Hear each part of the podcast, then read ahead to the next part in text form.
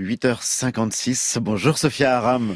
Et bonjour, envoyez la musique. Et voilà, tout finit par arriver. Nous sommes bien le 23 décembre. Radio Francis toujours debout. Noël est dans toutes les bouches et les étoiles continuent de briller dans la moiteur tiède d'un hiver définitivement trop chaud pour la planète et pour nos doudounes. C'est pourquoi aujourd'hui, moi, la tata fatiha de tous les Français de France, de Navarre et de sa banlieue, j'ai décidé d'enfiler mon chapeau de Mère Noël pour vous concocter un petit bobini plein de clochettes que vous allez entendre tantinabuler, un bobini descendu par la cheminée, un bobini de on va faire la fête quand même. Jingle.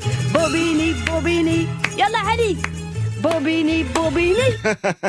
Après une année éreintante, une année de colère et de je suis pas content, une année de oh ça va, oui mais ça suffit quand même, nous voilà enfin arrivés à ce moment béni des dieux et de la crème pâtissière que l'on appelle la trêve des confiseurs.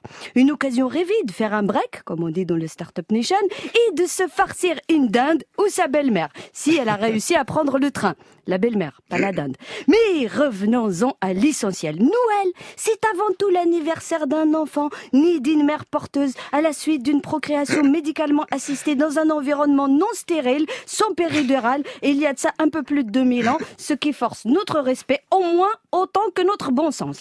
Mais quelle idée d'aller accoucher dans une étable. Pourquoi entamer un road trip avec une femme enceinte jusqu'à la gorge? Pourquoi avoir préféré Bethléem alors que la polyclinique de Nazareth dans le service néonatal disposait quand même d'un personnel qualifié, motivé par des conditions de travail qui n'avaient pas encore subi l'impact du surendettement hospitalier? Bon, Autant de questions restées sans réponse, noyées dans l'amnésie générale de la magie de Noël qui cette année encore tombe à point nommé pour permettre à des millions de Français de passer de et toi, tu en penses quoi de l'âge pivot? Ah, et au fait, t'aimais quoi dans ta farce? Alors, moi, personnellement, dans ma farce, je mets un petit peu de fécule de maïs, comme ça, elle est un petit peu moins grasse. Ça, c'est mon secret.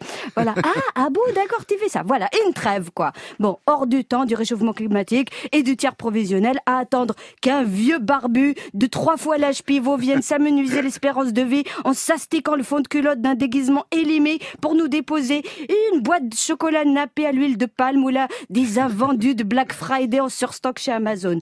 D'où cette question centrale d'un bobiné résolument de gauche mais quid de la retraite des Pères Noël quand même Comment se fait-il qu'après toutes ces années, le coefficient de pénibilité d'un travail saisonnier et de nuit, le taux en jour férié, on n'est pas encore permis à ce chébani de prendre une retraite bien méritée Il faut aider le Père Noël à prendre sa retraite. Voilà.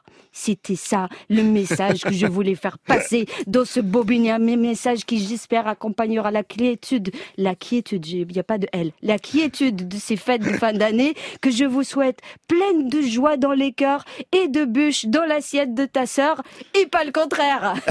merci, merci Sophia Aram.